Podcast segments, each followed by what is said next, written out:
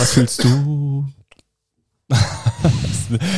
Phil ist äh, völlig irre geworden hier während den letzten Sch Nach, zu nach Anfang des Podcasts ähm, und gegen Ende auch nochmal. Aber währenddessen warst du schon fokussiert, Ja. ähm, hast dich vielleicht auch mit deinen äh, Emotionen, deinen Gefühlen auseinandergesetzt, äh, aber auch mit deiner Persönlichkeit, wo Emotionen und Gefühle natürlich dazu gehören. Warum wissen wir das? Wir hatten wieder eine Folge mit unserem Stammgast, Markus Appelt. Ja, eine tolle Folge, die wir hier zu später Stunde wieder aufgenommen haben.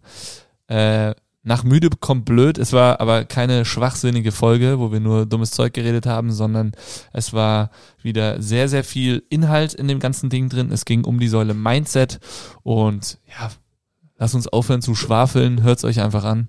Wünschen euch ganz, ganz viel Spaß beim Zuhören. Denkt dran, diesen Podcast bei Spotify sowie bei Apple oder auf jeglicher anderen Plattform zu bewerten. Am Ah. besten positiv. Und bring a friend. Teilt diese Folge doch gerne mit euren Freunden. Danke. Hallo ihr Raketen und herzlich willkommen zu Base 5 on Air. Phil und ich reden jeden Donnerstag mit Menschen über den Base 5 Lifestyle.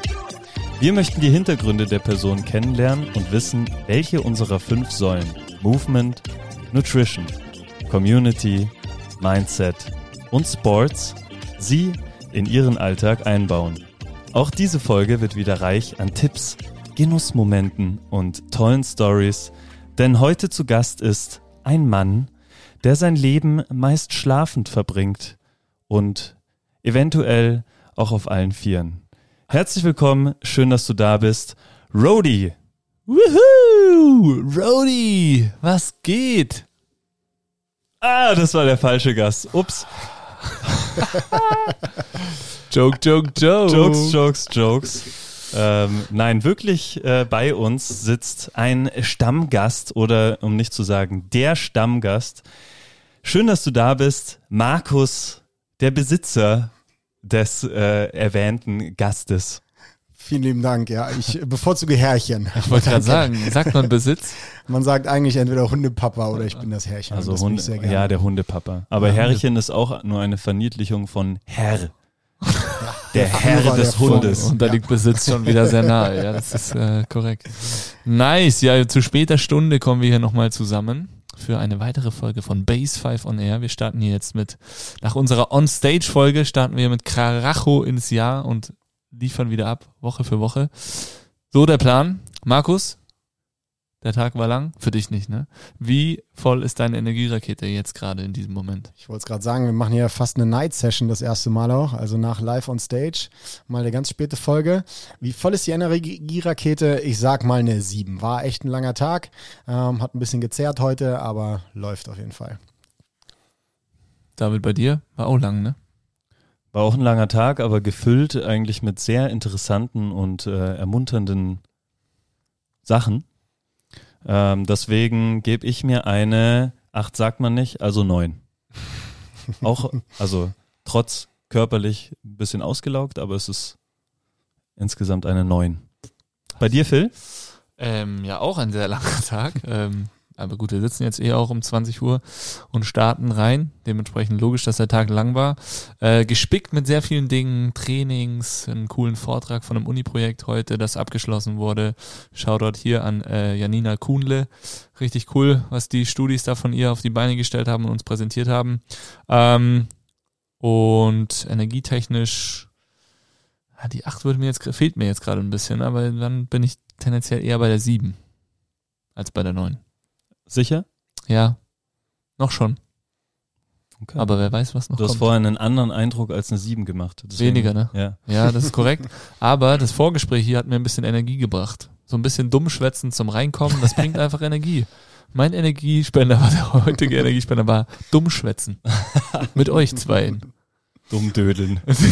Und dieses Nagen und Kauen von dem Roadie hinter mir, das gibt mir keine Energie. Den Rest. Habt ihr schon Energiespender gegönnt, Jungs? Wie sieht's aus?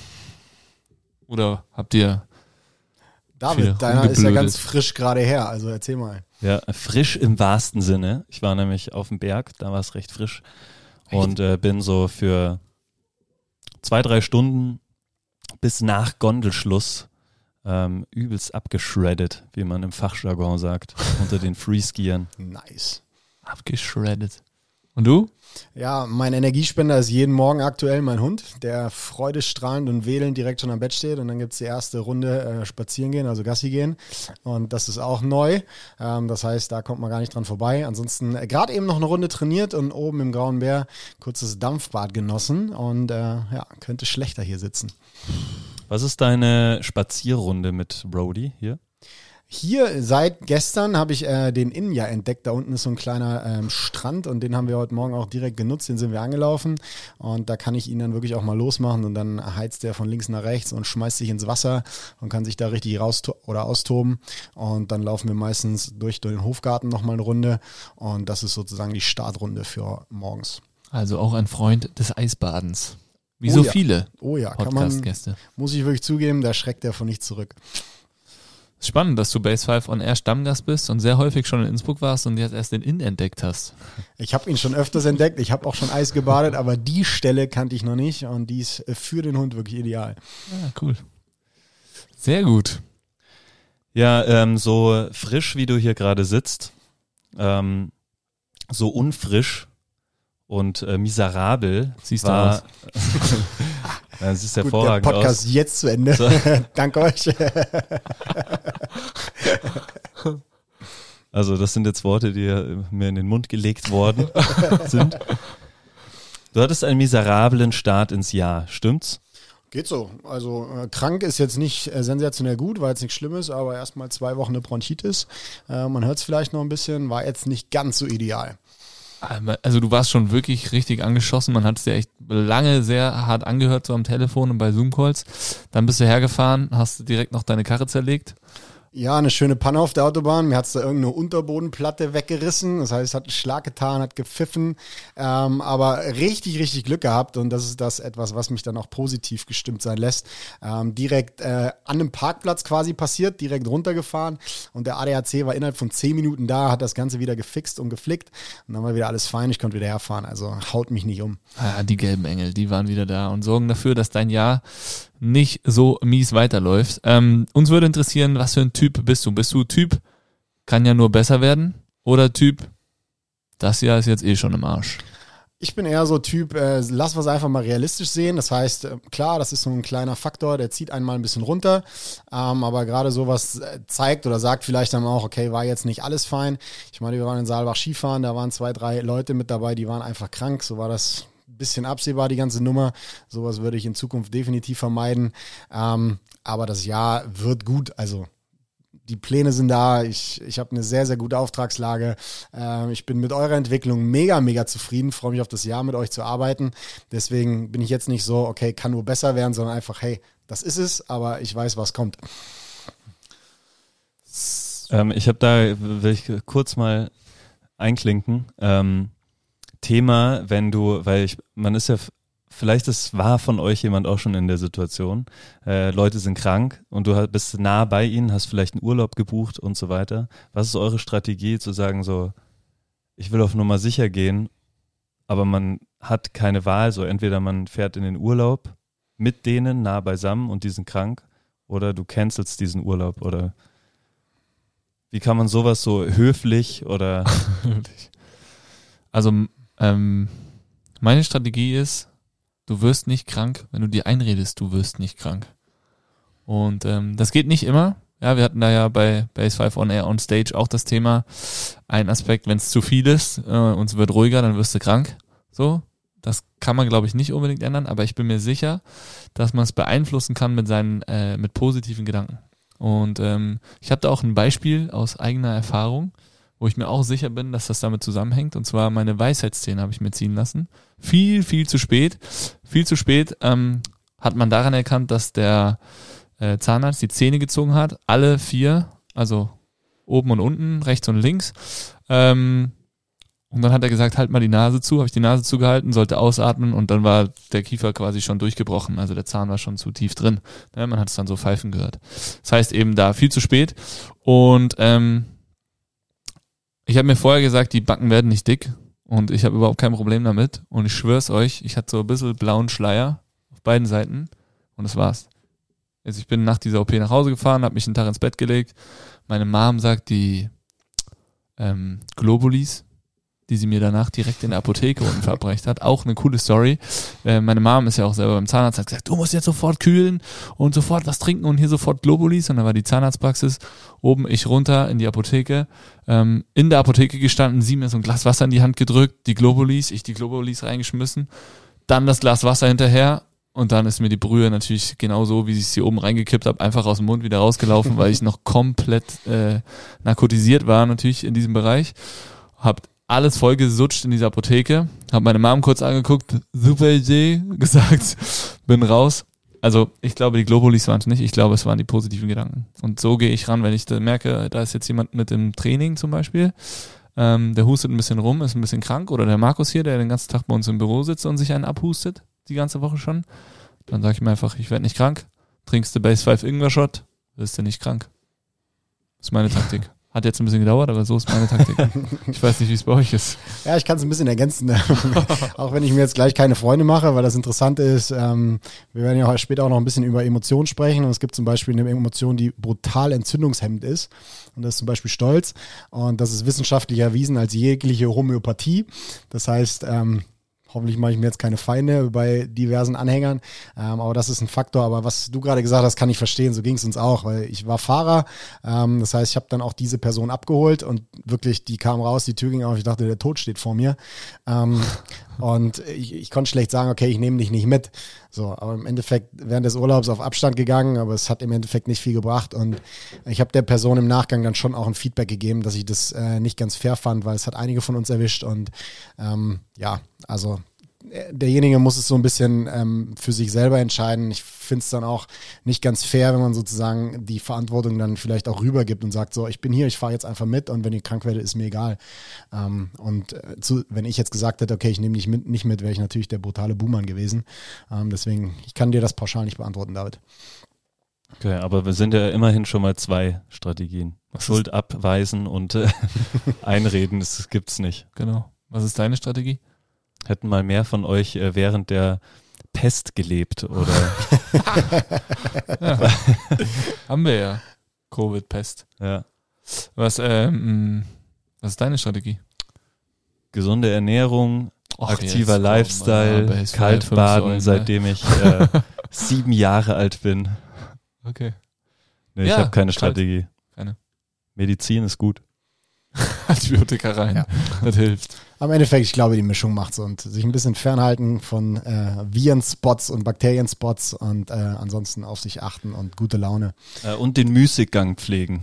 Den Müßiggang pflegen. Ja, es bringt Entspanntheit, es bringt äh, ist entzündungshemmend für den Körper. Ja. Stolz, Müßiggang und positiv einreden. Positive es gibt kein positive Vibes. Und Im Notfall muss man halt noch eine Runde schnapseln oder schnäpseln oder wie man hier sagt. Ingwer-Schotten. Okay, ah. bevor wir uns jetzt äh, völlig in andere Themen verplappern und äh, weiteren Gästen die Show stehlen, die ähm, eventuell sich mehr mit diesem Thema auskennen. ähm, zu dir, Markus. Ja. Wer bist du und äh, was machst du schon wieder in Innsbruck? Also ich bin der Markus aus dem wunderschönen Mainz. Ich bin äh, Business Trainer und Coach ähm, und auch Berater. Das heißt, äh, ja, ich berate ja die Base. Ihr seid sozusagen mein Kunde, ähm, aber auch ihr seid vor allen Dingen sehr, sehr, sehr, sehr gute Freunde. Und deswegen komme ich regelmäßig hierher, eigentlich für jedes Quartal, um mit euch zu arbeiten, um die Base nach vorne zu bringen und auch um dann nebenbei natürlich auch die Berge zu genießen, äh, euch zu genießen, die Stadt zu genießen. Aber hauptsächlich ist es mein Job, der mich hierher gebracht hat, ja.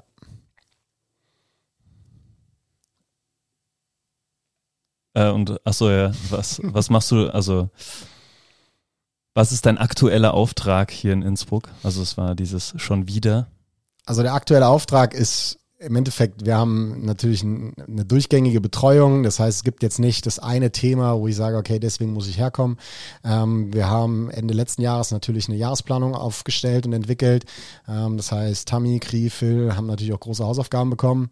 Und da helfe ich einfach bei der Unterstützung oder unterstütze bei der Umsetzung, helfe bei allem, was ankommt und was ansteht.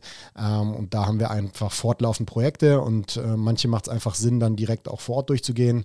Ähm, Zeit dafür zu nehmen und das haben wir die Woche auf jeden Fall gemacht und Schwerpunkt war diese Woche ähm, Thema Recruiting. Genau, grundsätzlich ist ja so, dass wir uns einmal die Woche ähm, via Zoom treffen, wenn du nicht hier bist.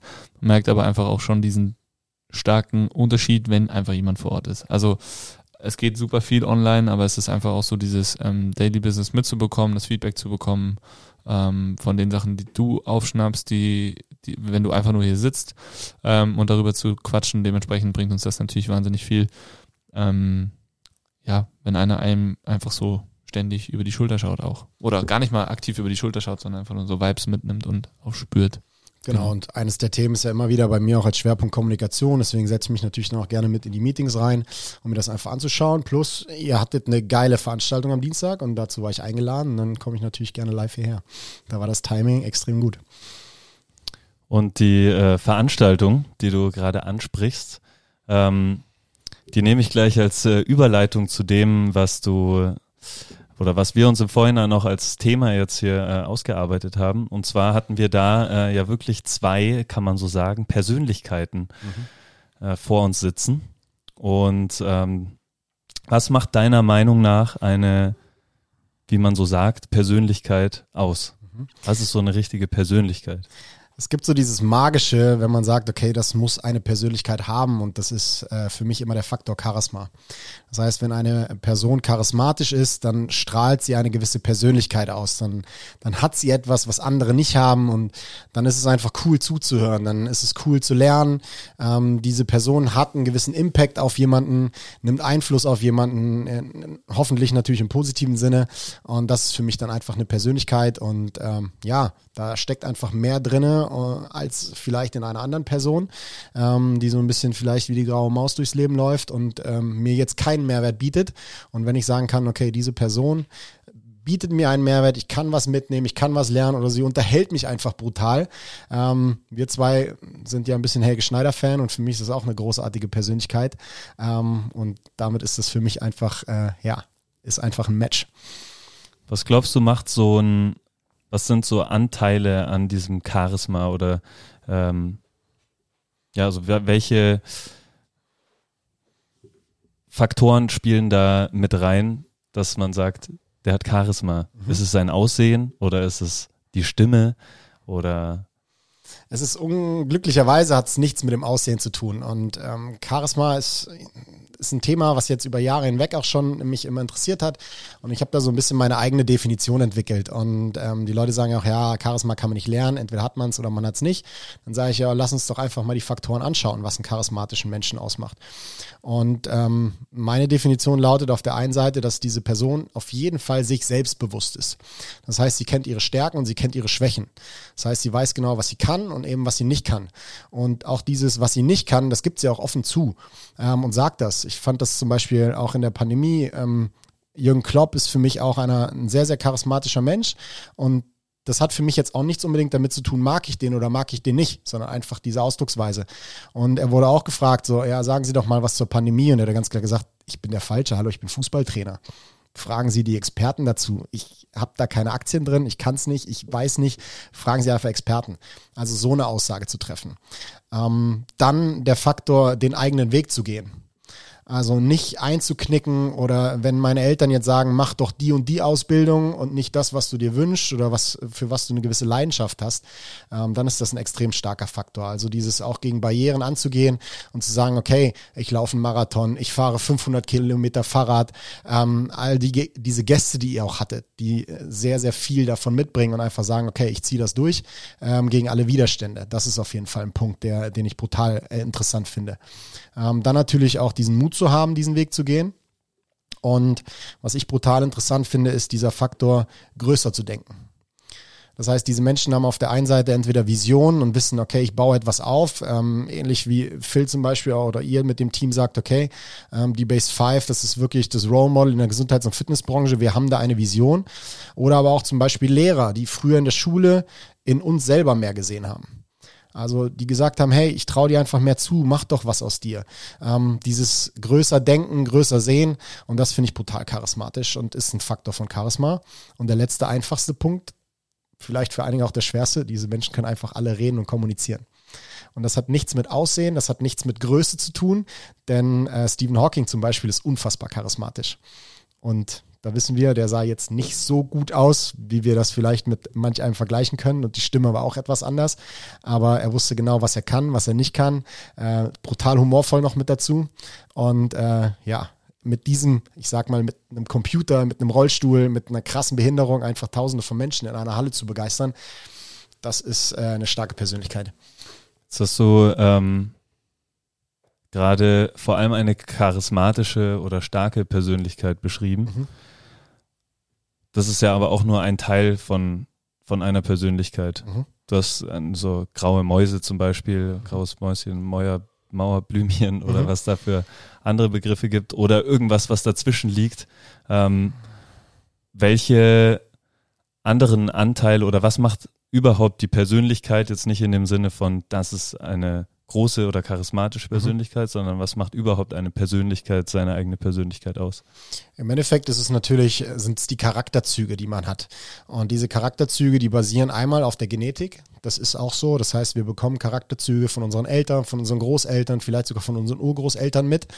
Ähm, und dann sind es natürlich Faktoren wie soziales Umfeld, Erziehung und auch Erlebnisse, die ich habe. Das heißt, ähm, eine Persönlichkeit, zu 90 Prozent bildet die sich sowieso in den ersten sieben, sieben Jahren schon aus. Das heißt, ähm, Phil kennt das. Äh, Phil hat äh, zwei kleine Kinder und das sind absolute Charaktere und Persönlichkeiten.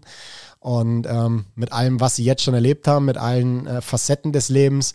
Und das ist dann im Endeffekt die Persönlichkeit, die jemand ausmacht. Wie er sich verhält, ob er eher introvertiert ist, extrovertiert ist, ob er eher laut, eher leise ist und vor allen Dingen, welche Bedürfnisse er hat. Und ob jemand sagt, okay, ich bin zum Beispiel eine Unternehmerpersönlichkeit und ich möchte einfach ein Unternehmen gründen, ich möchte ein dickes Auto fahren, ich möchte ähm, vielleicht aber auch die Welt bereisen, möchte den Sinn des Lebens suchen. Oder sagt jemand, hey, für mich ist das Wichtigste, ich möchte Familie haben und ich möchte möchte Harmonie und Geborgenheit. Und andere sagen, ich brauche ein stringentes, einfaches, sicheres Leben. Ich werde Beamter, ich werde Lehrer.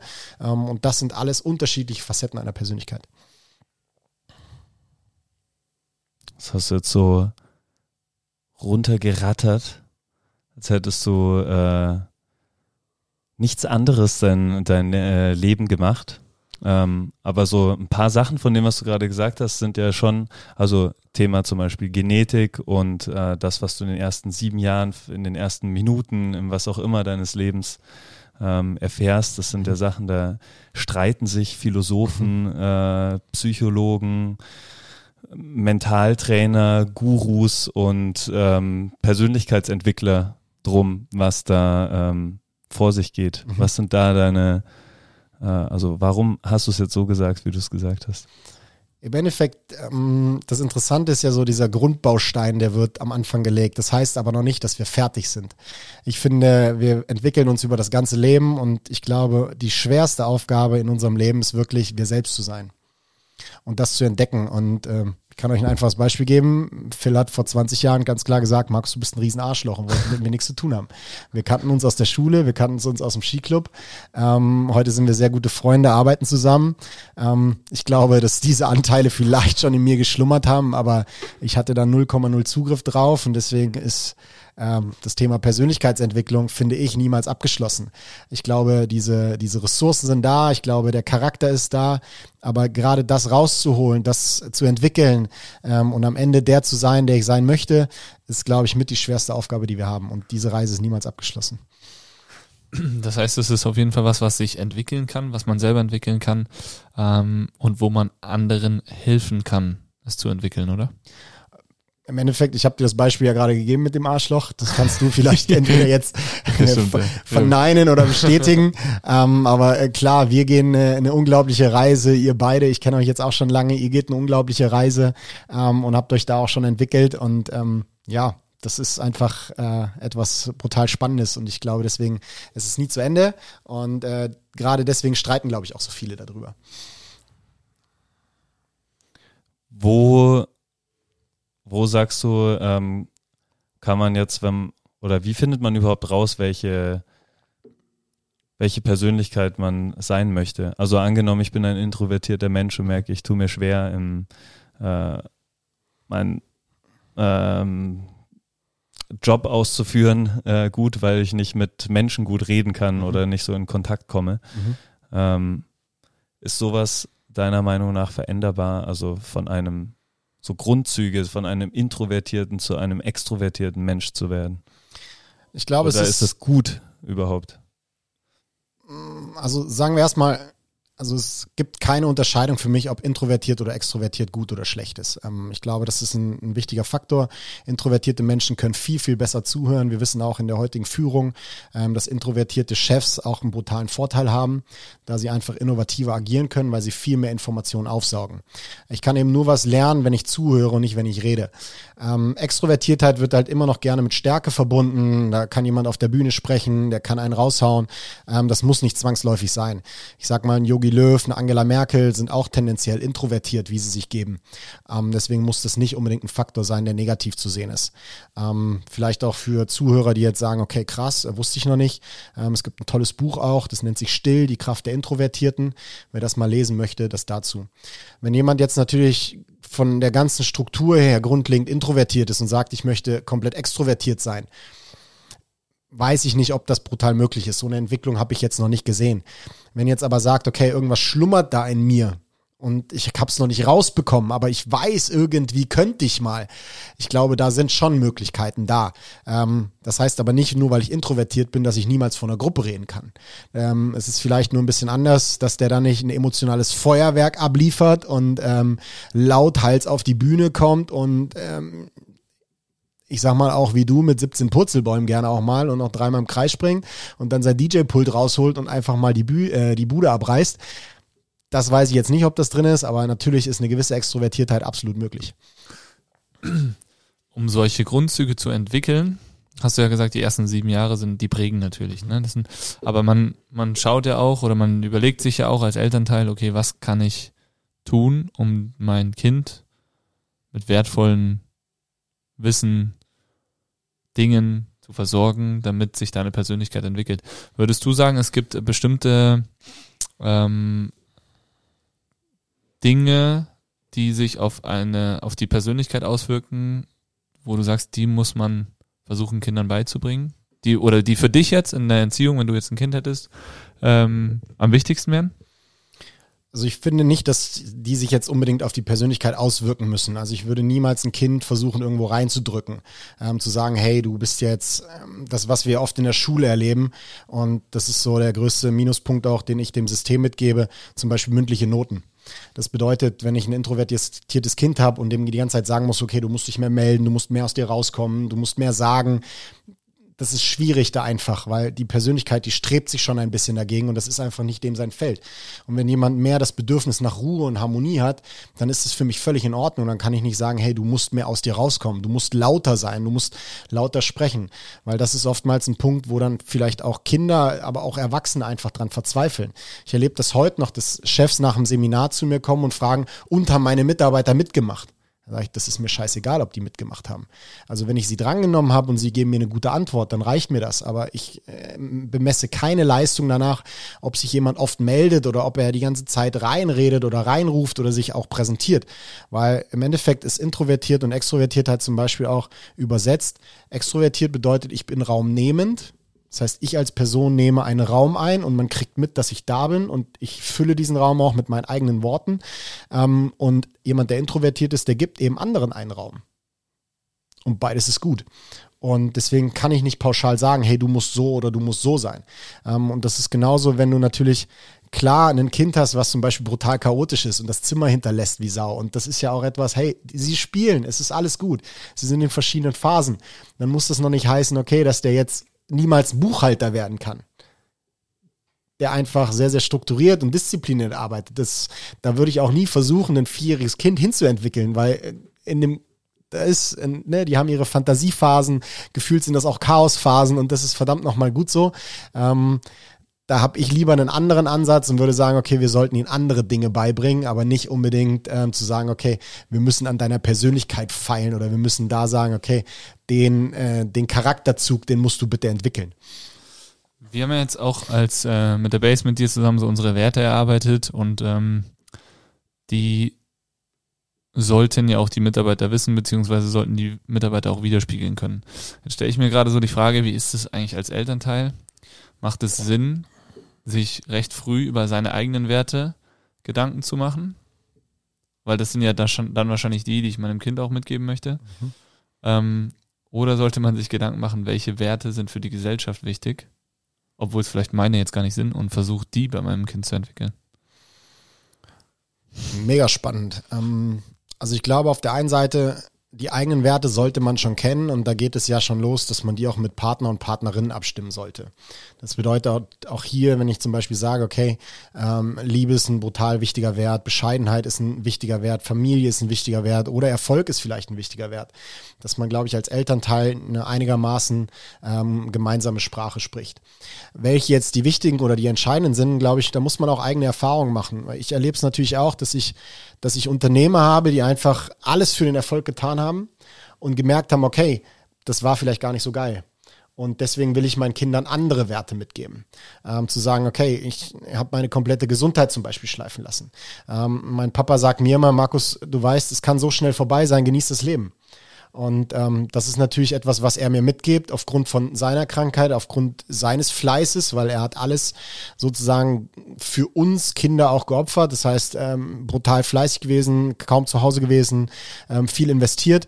Und ich glaube, da muss man einfach schauen. Und wenn wir uns das Thema gesellschaftlich jetzt anschauen, ich glaube schon, dass es auch Sinn macht, dass wir unseren Kindern mitgeben, auf die Umwelt zu achten weil das einfach ein, nicht nur ein gesellschaftliches Thema ist, sondern weil das einfach unsere Zukunft ist. Und wer das nicht tut, kann ich nicht richtig nachvollziehen, aber am Ende muss das jeder für sich selber wissen.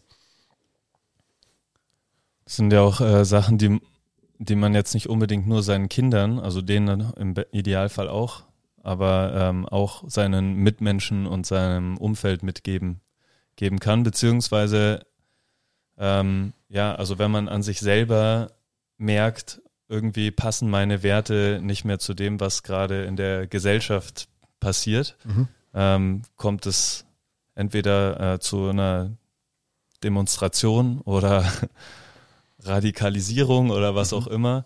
Ähm, oder, oder ich fange halt an, irgendwie an mir, an mir zu arbeiten. Wie ähm, deiner Meinung nach findet man raus oder wie kommt man überhaupt zu dem Punkt, äh, Persönlichkeitsentwicklung zu betreiben?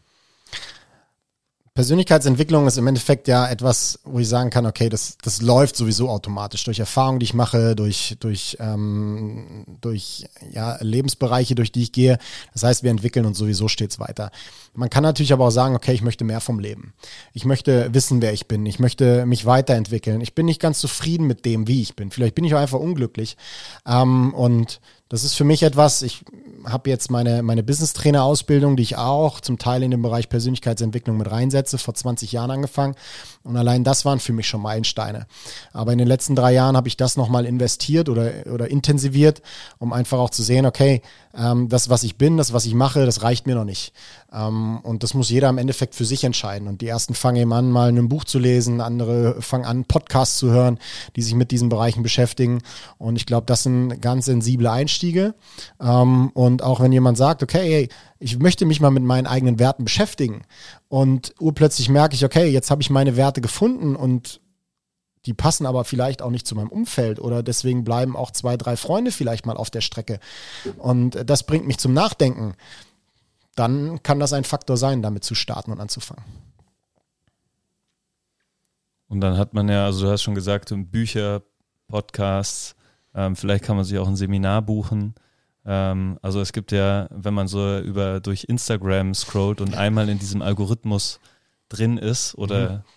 Einmal Instagram verstanden hat, ja, ich, der interessiert sich für Persönlichkeitsentwicklung. Hier sind alle Coaches und Persönlichkeitsentwickler, die entsprechend äh, Werbegelder zahlen. so äh, ist ja gar nicht so leicht, sich da irgendwie zurechtzufinden. Ja, definitiv, weil es auch brutal viel gibt und es ist schon es ist ein bisschen auch eine krasse Branche und ich bin da auch zum Teil echt vorsichtig und äh, versuche da auch differenziert zu sein und da kann man sich auch drinnen verlieren und ich kenne viele, die haben sich auch da drinnen verloren, die rennen dann von einem einen zum nächsten Seminar und das ist alles immer gehypt, da ist eine fette Community und alle beglückwünschen sich dafür und alle sind irgendwo auch ein bisschen besonders seit neuestem, weil sie sich jetzt so entwickeln und ähm, ja, manchmal ist es auch echt anstrengend und auch ein bisschen nervig und äh, ja, ich glaube, da sollte man echt differenziert rangehen. Vor allem, äh, also Menschen, die sich mit diesem Bereich auseinandersetzen und äh, das auch performen oder an andere ranbringen, können ja auch sehr manipulativ mhm. sein, weil ja es geht ja auch viel darum, irgendwas zu verändern, mhm. zu manipulieren ja. im Endeffekt. Ähm, gibt's, also hast du Tricks, wie man erkennt, dass man gerade nicht manipuliert wird oder dass man gerade manipuliert wird? Ähm, dieses Manipulative ist natürlich etwas, was ich auch ein bisschen differenziert sehe. Das bedeutet auf der einen Seite, klar ist es, ich will was verkaufen. Und ähm, wenn ich zum Beispiel auch für Verkäufer oder auch für, für Institutionen Leitfäden schreibe, dann ist das natürlich etwas, wo ich sage, okay, ich möchte meinen Einflussfaktor und meinen Wirkfaktor erhöhen. Im Endeffekt mache ich das mit euch ja zum Teil auch. Das heißt, wir sprechen über Werbung, wir sprechen über Marketing, damit ich Leute beeinflussen kann, damit sie herkommen. Warum will ich das aber? Weil wir ihnen helfen können. Ähm, und das ist natürlich ein Punkt für mich, okay, na klar will ich helfen. Das heißt, natürlich will ich denjenigen manipulieren, in die Base zu kommen, etwas für sich zu tun und lebensverlängernd zu agieren. Ähm, natürlich gibt's aber auch Verkaufsmaschen und es wird auch viel Bullshit verkauft. Und das ist auch ein Faktor. Ähm, und ich glaube, in diesem Persönlichkeitsentwicklungsbereich muss man ähm, sich so ein bisschen auch wirklich differenziert ein paar Sachen anschauen, weil ich es auch brutal gefährlich finde. Ähm, gefährlich in dem Sinne, wenn jetzt zum Beispiel jemand unglücklich ist und hat wirklich ein bisschen auch Schwierigkeiten und jetzt kommt jemand ums Eck und sagt, hey, es ist alles möglich, äh, Mindset ist alles, äh, die Gedanken sind nur sind deine eigenen Grenzen und all das, was dazugehört. Und jetzt geht er auf so ein, Seminar und ist danach komplett gehypt und sagt, ich pack's jetzt an und ich mach das und äh, push und der scheitert. Und dann heißt es oftmals, ja, mit deinem Mindset hat halt was nicht gestimmt. Und was fängt der dann weiterhin an? Der fängt wieder an zu zweifeln. Der fängt erst recht an, depressiv zu werden und sich in so eine Spirale reinzudrehen. Deswegen ist für mich der erste Faktor, diese ganzen Wandtattoo-Sprüche ähm, zu identifizieren, die sehr, sehr pauschal immer sind. Also wirklich dieses, du kannst alles schaffen, es ist jederzeit alles möglich, es gibt keine Grenzen, du kannst alles sein, was du möchtest das ist für mich auf jeden Fall schon mal das erste Warnsignal. Das zweite Warnsignal ist für mich ähm, natürlich Gruppenveranstaltungen, also wo 200, 300, 500 Leute in einem Saal sind. Da ist natürlich eine komplett, eine riesige Energie drin. Ich habe mir das auch schon angeschaut. Da wird getanzt, da wird gehypt, da gibt's am Ende nur noch High Fives und es ist so ein Drang, dazu zu gehören. Und am Ende kommt natürlich auch das Angebot. Und das Angebot heißt natürlich, okay, jetzt für 3000 anstatt für 5000, für die ersten 100, die sich jetzt anmelden. Und auch da super, super vorsichtig zu sein. Ähm, und ich finde, sich erstmal langsam ranzutasten, vielleicht das ein oder andere Buch zu lesen, ähm, sich damit zu beschäftigen und sich dann jemanden anzuschauen, der wirklich sagt, okay, ein kostenloses Gespräch am Anfang, und ihr hattet es am Dienstag, war so dieser schöne Satz, ähm, der gesagt wurde, ich sehe dich.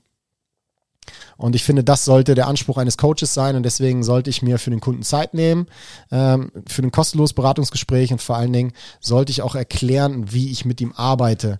Und das darf auch ein bisschen wissenschaftlich fundiert sein.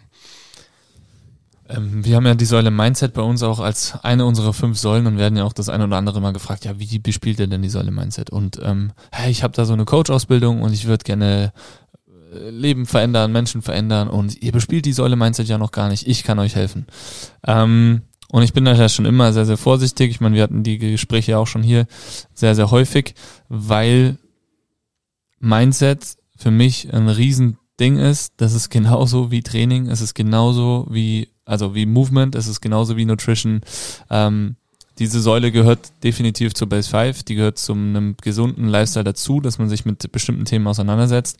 Aber es ist, finde ich, in den letzten Jahren so passiert, dass dieses ganze Mindset-Thema so einen crazy Hype irgendwie durchlebt hat, dass alles eben nur noch mit den Gedanken besser wird, ähm, dass man immer größer denken muss, dass man immer ähm, ja, sich schönere Gedanken machen muss, dass es einem immer super gut gehen sollte eigentlich, beziehungsweise dass man auch sagen darf, dass es einem nicht gut geht und dass man sich dann Leute sucht, mit denen man drüber reden kann und so weiter und so fort. Und ich finde, es ist einfach da so viel Quatsch irgendwie unterwegs, ähm, wo ich wo ich wirklich mittlerweile allergisch reagiere, wenn so Anfragen kommen, ja, ich habe die und die Coach-Ausbildung und ähm, möchte euch da weiterhelfen, möchte mit Menschen arbeiten, möchte, dass es Menschen besser geht. Weil wir sind in einem Feld, wo gesundheitlich, also für uns ist ja die Gesundheit der Menschen im Training, in der Ernährung immer das Allerwichtigste.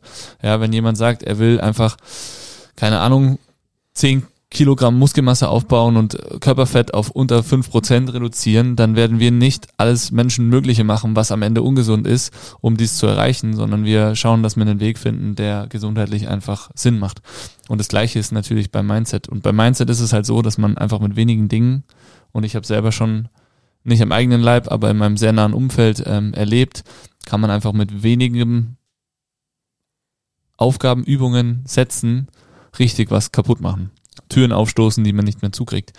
Ähm, wie kann man da differenzieren? Also ich habe schon immer so dieses Thema, dass ich sage, ja, ich suche eigentlich so einen Psychologen, der wirklich eine psychologisch fundierte wissenschaftliche Ausbildung hat, ähm, der da aber auf unserer Wellenlänge ist. Das auf unserer Wellenlänge zu sein, ist, glaube ich, so da so ein bisschen das größere Problem. Weil auf der anderen Seite sagen wir auch, okay, ja, Sportwissenschaften ist auch ein wissenschaftlich fundiertes Studium, aber eigentlich mit denen können wir nicht jetzt pauschal sofort arbeiten. Mhm.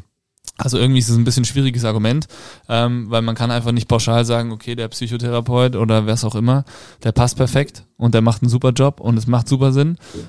Gleich kann man das bei einem Coach natürlich auch nicht sagen, der ist super, der passt perfekt, der kennt sich aus, aber man kann halt leider bei doch sehr, sehr vielen erkennen, dass es häufig einfach zu wenig Erfahrung vorhanden ist und man wird auf Leute losgelassen oder man geht auf Leute los. So. Ja. Ähm, was gibt's da für Gründe oder für, für Gründe, was gibt's für Möglichkeiten, um das irgendwie so selbst zu erkennen, was da funktioniert? Also im Endeffekt ist natürlich die große Gefahr und das, was eben das große Thema gerade ist, dass sich jeder Coach nennen kann. Und ähm, du hast ja selber gerade am Anfang gesagt, so ich muss einfach dran glauben, dann werde ich nicht krank. So. So.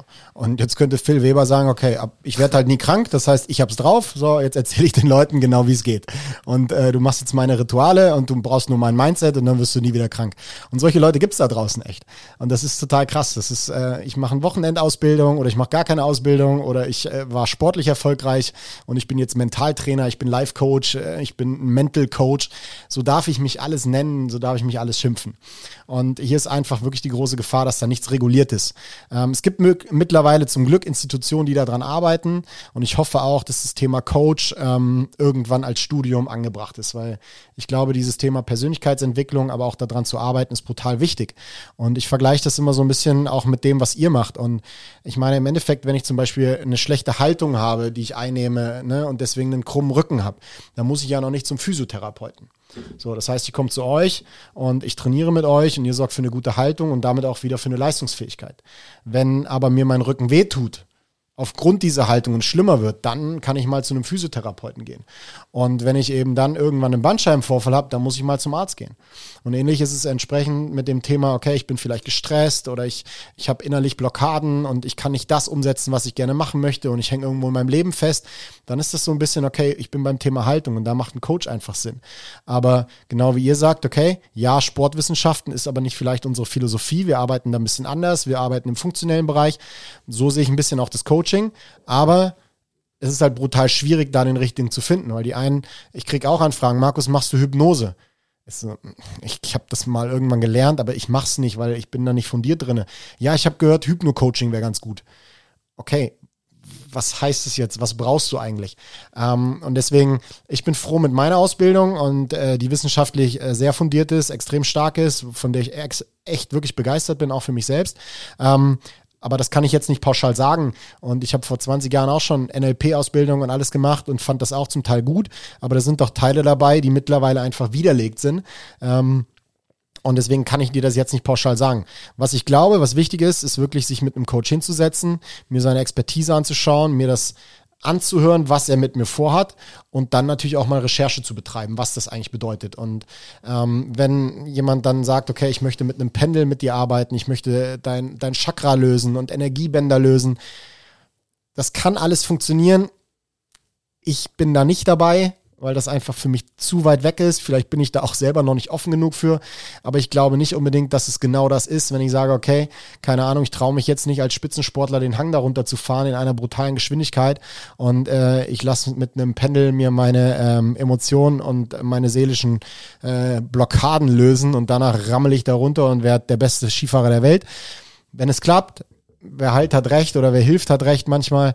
Ähm, ich sehe das ein bisschen differenzierter, weil da viel Humbug auch betrieben wird. Ich finde es ein spannendes Thema, weil man sagt, okay, dieser, dieser Begriff Coach, der muss irgendwann irgendwie so geschützt sein und jeder darf sich jetzt Coach nennen, das ist nicht gut. Auf der anderen Seite kriegen ja wir das genau mit. Ne? Es sind halt Psychologen, die sich Psychologen nennen dürfen wo du aber auch am Ende sagst, hm, irgendwie nicht so geil. Physiotherapeuten, genau das gleiche. Ja, also am Ende des Tages ist es, glaube ich, wurscht, ob dieser Begriff Coach irgendwann geschützt wird oder nicht. Ich glaube, es muss einfach jeder differenziert für sich selber versuchen, einen Weg zu finden, zu beurteilen, ist derjenige gut für mich oder ist er nicht gut für mich? Und ich glaube, das ist ja einfacher für Menschen, die schon ein bisschen reflektierter mit dem Thema unterwegs sind, die sich schon ein bisschen besser kennen und die vielleicht gar kein großes Thema haben. Weil jemand, der einfach gesundheitlich da ein Thema hat, dem es einfach nicht gut geht, der ist natürlich empfänglich für ja. Bullshit auch. Ja. ja? Und ähm, ja, ich finde das ganz spannend, weil ich glaube, am Ende des Tages kommen wir nie da raus, dass man einfach, dass es das so geben wird. Definitiv. Und ähm, es ist ja auch so ein bisschen wie, du hast gerade vorhin über die Homöopathie gesprochen, aber wir wissen ja auch gerade bei der Heilpraxis, ähm, allein schon, dass mir jemand zuhört und sich Zeit nimmt, ist natürlich ein Riesenfaktor. Und das ist allein schon hilft und ist heilend. Und das ist natürlich etwas, was ein Coach liefern kann. Und wenn man heute mal schaut, okay, ähm, keine Ahnung, ich bin nächste Woche im Burnout und ich versuche in Deutschland einen Termin beim Psychologen zu bekommen, na Glückwunsch, da habe ich auch drei Monate Wartezeit. Ähm, oder auch bei einem Psychotherapeuten. Und da ist natürlich ähm, ein Coach gerne genommen, ähm, wobei der sich an gewisse Krankheiten gar nicht rantrauen sollte ähm, und auch nicht darf. Aber auch da gibt es Coaches, die sagen, ich kann alles, ich tue alles und ähm, klar, es ist, es ist schwierig und die schwarzen Schafe da klar zu finden und zu entdecken, das, das erleben wir in der Heilpraxis, das erleben wir aber auch bei brutal schlechten Orthopäden, äh, bei Psychologen. Ähm, klar, nur weil die Ausbildung da ist, heißt es nicht, dass es am Ende gut ist. Ähm, es ist zumindest ein gewisses Qualitätsmerkmal, ähm, aber klar, ganz entscheidend sagen kann man es nicht. Ähm, ich finde das, was du vorher mal erwähnt hast, also man kann sich auch in die, in dieses Persönlichkeitsentwicklungsthema verlieren. Ähm, das passt so ein bisschen zu dem, was wir jetzt auch schon ein paar Mal in dem Podcast hatten oder überhaupt hier Thema, thematisiert haben, dieser Selbstoptimierungswahn, mhm. was uns auch da an die ähm, Fensterscheibe geschmiert wurde. Mhm. Zweimal schon. Zum, zweimal, mhm. ja.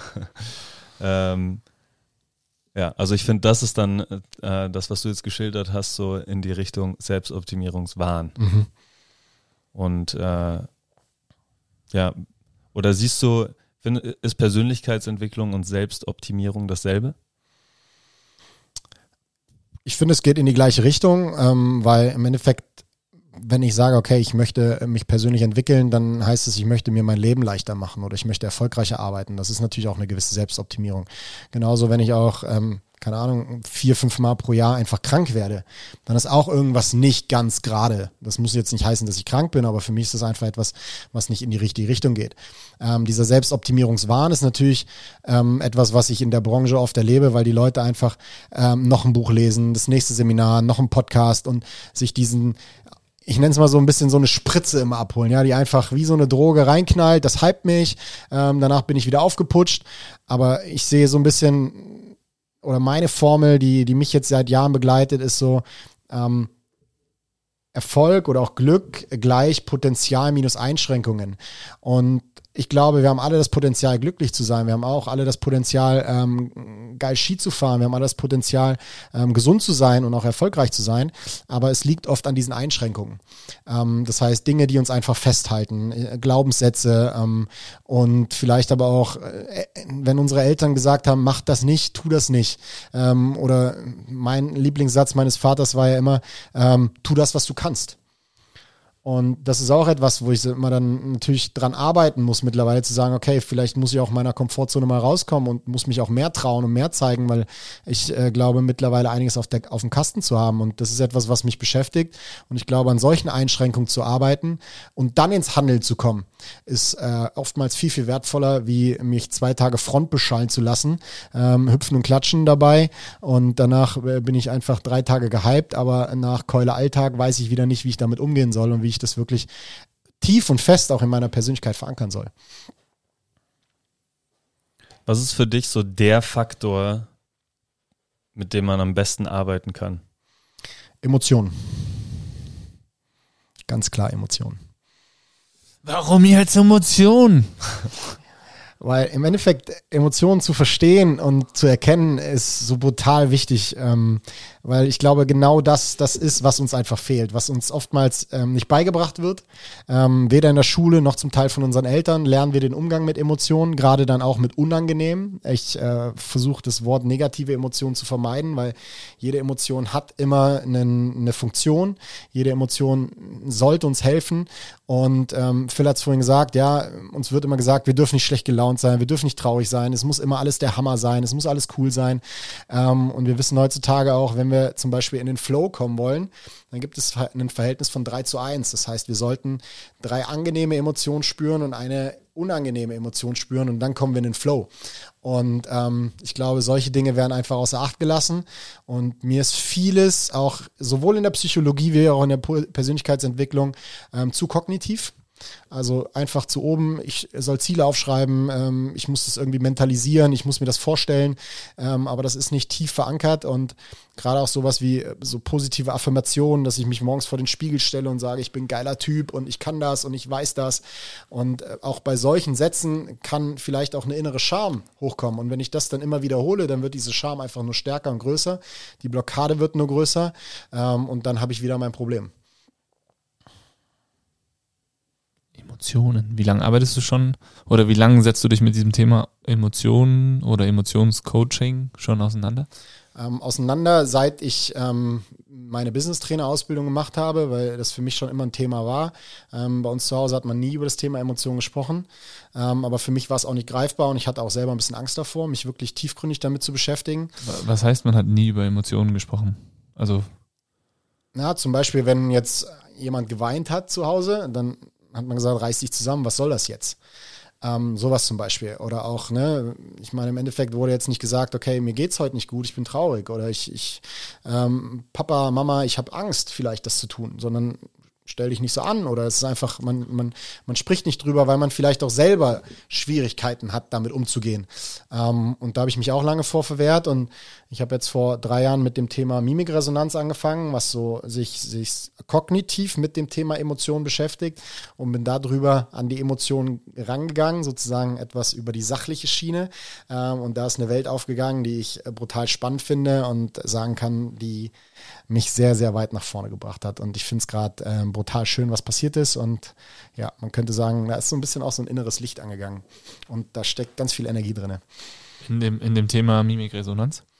Äh, in dem Thema Emotionen und was mit mir passiert ist. Und Mimikresonanz war so der große Einstieg, ja. Mhm. Was ist das? Mimikresonanz. Mimikresonanz beschäftigt sich ähm, mit der Ausdrucksweise eigentlich von, von Emotionen. Das heißt, wir haben Mikroexpressionen im Gesicht und das ist brutal stark erforscht, äh, viel, viel weiter erforscht als das Thema Körpersprache. Und das heißt, ich nehme einfach ähm, Emotionen bei meinem Gegenüber wahr. Und diese Emotionen, die sehe ich und ähm, natürlich gehört auch dazu, diese Emotionen auch zu verstehen. Und dann weiß ich, was derjenige gerade für ein Bedürfnis hat. Im Endeffekt bedeutet das, das ist Empathie. Das heißt, ich bekomme Informationen von meinem Gegenüber. Ähm, und viele der weiblichen Zuhörer sind da einfach einen ganzen Schritt weiter als wir Männer, weil ihr habt sowas wie weibliche Intuition, wir haben das nicht. Und ihr merkt einfach, dass irgendwas nicht stimmt. Und wir kennen das ganz oft von zu Hause, wenn wir nach Hause kommen und äh, fragen die Partnerin, wie geht's dir? Und sie sagt gut, dann ist für uns da ein Haken dran. Und wir wissen alle, dass das nicht immer unbedingt die richtige Antwort ist. Oder vielleicht einige werden jetzt auch an Weihnachten das Thema gehabt haben, wo man sich drüber unterhalten hat, Schatz, schenken wir uns was? Und dann sagt die Frau vielleicht nein und ist dann an Weihnachten brutal enttäuscht, dass da nichts steht. Und dann sagt man, ja, aber du hast doch Nein gesagt. Und sie so, ja, hast du das denn nicht gespürt? Ähm, und das kann man sichtbarer machen und ähm, das ist etwas, was mir in der Arbeit brutal weiterhilft. Kannst du ähm, da Beispiele nennen, jetzt mal so? Es ist Mütter. Ein, was? Also Mamas können das extrem gut. Achso, ja, genau. das stimmt, ja. ja. Ähm, ich meine, so Mimikresonanz, also keine Ahnung, ich guck dich jetzt an, red mit dir oder, oder ja, welche Expression sagt was aus? Also nehmen wir einfach mal ein einfaches Beispiel. Ich bin jetzt bei einem Kunden und ähm, ich hau jetzt mein Angebot für einen Tagessatz auf den Tisch. Ähm, und in dem Moment guckt der Kunde verärgert. So, dann sehe ich, okay, ich nehme erstmal Ärger wahr. Ähm, Wie sieht denn äh, verärgert sein aus? verärgert Bei auch. allen gleich. Zeig mal allen Zuhörern jetzt, wie es aussieht. Es ist bei allen gleich. Also es gibt äh, gewisse Grundemotionen, die sind auch kulturell übergreifend, sind das die gleichen. Ärger gehört zum Beispiel dazu. Bei Ärger ist es, wenn unsere Augenbrauen nach unten zusammengehen, wenn ich mir auf die Lippen beiße, ähm, wenn ich vielleicht auch die, ähm, die Backen anspanne dabei, also auf die Zähne beiße, dann kann das schon sein, dass das, oder dann ist die Wahrscheinlichkeit sehr, sehr hoch, dass ich gerade Ärger sehe. Ähm, eine andere Emotion, die wir eigentlich alle sehr gut oft sehen, die uns aber gar nicht so bekannt ist, ist zum Beispiel Verachtung. Das heißt, bei Verachtung geht immer eine Oberlippe nach rechts oben oder zur Seite. Das heißt, so ganz kurz sehen wir, okay, alles klar. Und ähm, diese Macht der Emotionen, die kann man mal ganz gut darstellen. Ich meine, im Endeffekt, ähm, wenn ihr euch jetzt mal anschaut und ihr macht mal nur so ganz kurz nur so. Also, nee. Nur ganz kurz so eine Art kleinen Kussmund. Und dann merkt man sofort, okay, das ist brutal unangenehm, das ist Charme. Und da sieht man schon, was so, ähm, was Mimik und Mikroexpression einfach für eine Wirkung haben kann. Und das kann ich dann einfach identifizieren und sehen. Und ähm, mittlerweile ist es etwas, äh, was für mich zum Beispiel wichtig war, wenn ich Trauer sehe. Ähm, und ich bin natürlich jemand, der immer früher gute Launebär gewesen. Hey, ist alles nicht so wild und hey, come on und hey, jetzt mach mal gute Laune und hier und da. Und hinter der Emotion Trauer steckt eigentlich das Bedürfnis nach Harmonie und Geborgenheit. Und äh, dann zum Beispiel einen Satz einfach zu fragen, hey, ähm, willst du drüber reden oder soll ich einfach nur für dich da sein? Das ist etwas, was 10.000 Mal mehr Wirkung hat, wie ein gute Launebär, der mir dreimal auf die Schulter klopft und sagen, hey, das Leben ist doch nicht so schlimm und das wird schon wieder und du musst das positiv sehen. Wie, wie sieht Trauer aus? Ähm, Also außer Tränen in den Augen. außer Tränen in den Augen. Das heißt auf jeden Fall äh, sowas wie ein Kinnbuckel. Das heißt, das sehen wir hier unten, diese, hm, wenn ich traurig gucke, dann entsteht so ein bisschen dieser geriffelte Kinnbuckel und meine Augenbrauen, die gehen nach oben und zusammen. Und ähm, also du kannst jetzt lernen, das zu deuten von deinem Gegenüber, aber kannst du es auch lernen, selbst zu unterdrücken? Weil das kann ja wertvoll sein. Mikroexpression kann ich überhaupt nicht unterdrücken. Das ist ähm, gesteuert sozusagen unsere Gehirnverknüpfungen sind schneller als wir selbst. Das heißt, die Mikroexpression tritt auf. Das Einzige, was du machen kannst, was ich aber nicht empfehle, ist natürlich das Thema Botox. Weil das ist ein Nervengift, was das abstellt. Und dann sehen wir die Expression nicht mehr. Wir wissen aber auch aus der neuesten Studienlage, dass äh, das auch ein bisschen das Fühlen der Emotion sogar unterdrückt. Das heißt, weil ich sie auch nicht mehr ausdrücken kann, ähm, fühle ich sie auch nicht mehr so stark. Und da kann ich immer nur meine größte Empfehlung geben, den Film Alles steht Kopf. Und da wird ganz viel über Emotionen gesprochen und dann, da wird auch sehr, sehr schön erklärt, warum wir diese unangenehmen Emotionen unbedingt brauchen. Und wenn ich mir zum Beispiel dann Botox in die Stirn spritze und deswegen weniger Ärger und weniger Trauer spüre, scheint das erstmal auf den ersten Blick ja ganz wertvoll zu sein, weil das ist ja nicht so angenehm, aber da geht viel, viel Balance verloren. Das ist wie zum Beispiel, wie ich gesagt habe, Flow entsteht, wenn wir ein Verhältnis von 3 zu 1 haben und wenn die eine nicht funktioniert, dann sind wir vielleicht gehypt, wir heben ab, ähm, wir nehmen Gefahren nicht wahr ähm, und das ist etwas, was ich nicht empfehlen kann. Wie und wer kann sowas lernen? Lernen kann das jeder und ähm, ich finde, es sollte auch jeder lernen und wir, ja, schöne Überleitung, danke dafür. Wir bieten natürlich, ähm, ich bin mittlerweile Mimikresonanz-Trainer, das heißt, ich darf das auch ausbilden. Und äh, ja, wir machen hier einen Special Workshop auch in der Base am 25. und 26. März diesen Jahres. Und wer möchte, kann da mal in einem Basic Workshop die ersten wichtigen Basics erlernen. Und ich meine, David und ich, wir haben ja schon mal drüber gesprochen. Du hast schon mal einen Test gemacht. Du hast ja brutal gut abgeschnitten. Das heißt, du hast eine starke Intuition schon. Und das kann man natürlich einfach verbessern. Das kann im Leben vor allen Dingen weiterhelfen, weil für mich ist es brutal wichtig, im, im Coaching die Emotion zu erkennen, die gerade auftaucht, ähm, in Gesprächen die Emotion zu erkennen und zum Beispiel auch, wenn ich in Unternehmen unterwegs bin und da ist ein Meeting und ich sehe, bei der Hälfte der Runde sehe ich Verachtung, dann weiß ich, dann ist das ein absolutes Alarmsignal und hier stimmt irgendwas nicht. 25. 26. März hier in der Base 5 mit dir. Infos dazu kommen natürlich äh, direkt hier auch in die Shownotes und generell über die ganzen Base 5 Kanäle. Wenn ihr Fragen habt, könnt ihr euch natürlich jederzeit melden. Jetzt schon. Und äh, vielleicht bei uns und wir leiten es weiter oder direkt bei dir. Das ist ja eigentlich egal. Sehr gerne. Und damit äh, ihr bis dahin vielleicht schon äh, so ein bisschen anfangen könnt, an euch selbst zu arbeiten, an eurer Persönlichkeit, Selbst zu optimieren.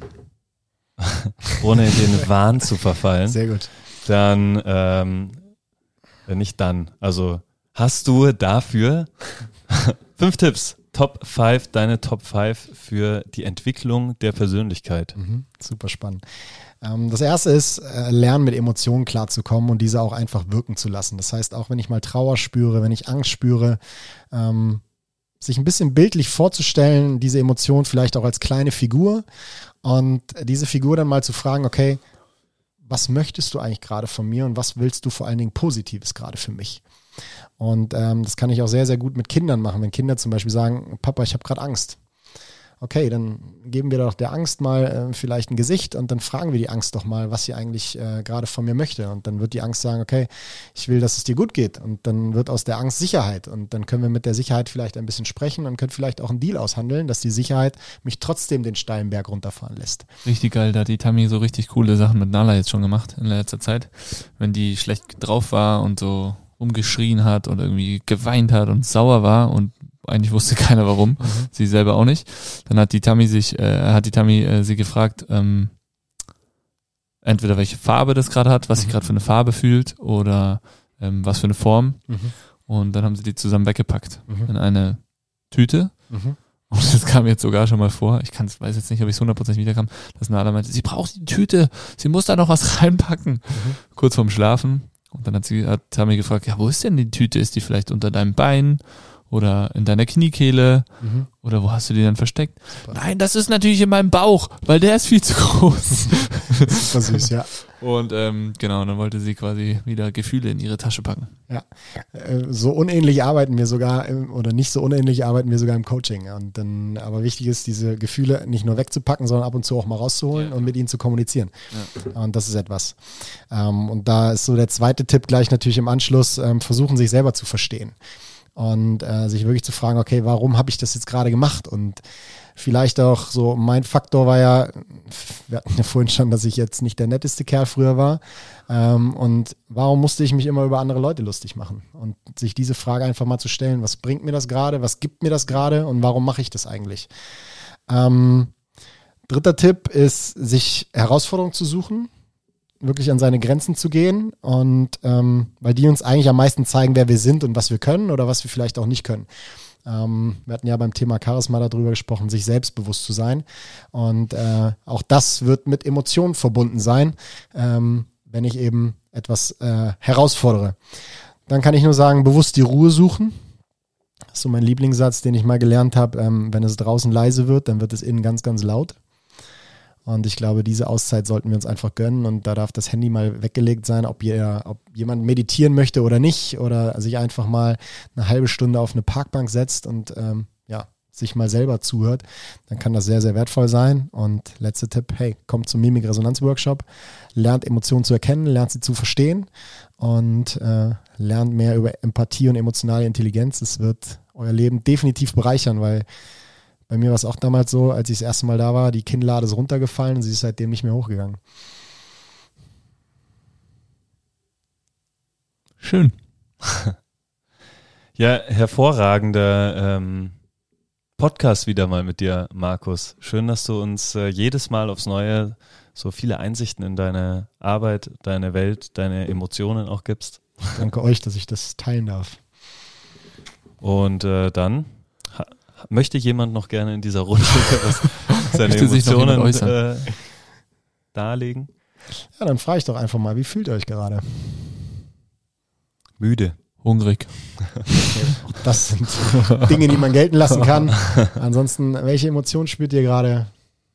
Was ist gerade jetzt?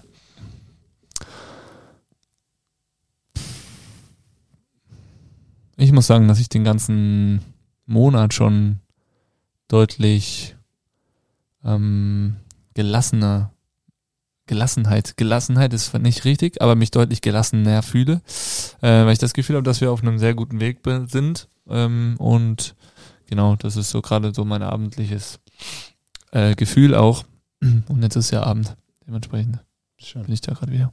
David? Ähm, eine Mischung aus Erleichterung, mhm. so Podcast zu Ende, war cool, und äh, ich kann jetzt nach Hause gehen und ins Bett und äh, damit einhergehend auch ein bisschen Anspannung, weil mhm. ich weiß, morgen muss ich früh raus mhm. und werde wahrscheinlich äh, die ersten paar Stunden damit zu kämpfen haben, fit zu werden. Erst ein paar Stunden. Okay, so lange jetzt vielleicht auch nicht. Es ist jetzt noch nicht 9 Uhr. Also wir sind noch nicht so spät. Jetzt ist genau 9 Uhr. Ich glaube, du wirst Ja, es schaffen. natürlich schaffe ich das. Sehr gut. Du kannst es schaffen, wenn du es nur willst. Vielen Dank, lieber Markus. Ich danke euch. Vielen Dank. Fäuste wie immer nach vorne. Phil und ich schreien Bass, du Markus und alle da draußen schreien Five. Fäuste fliegen in die Luft. 3, 2, 1. Bass! Base Five!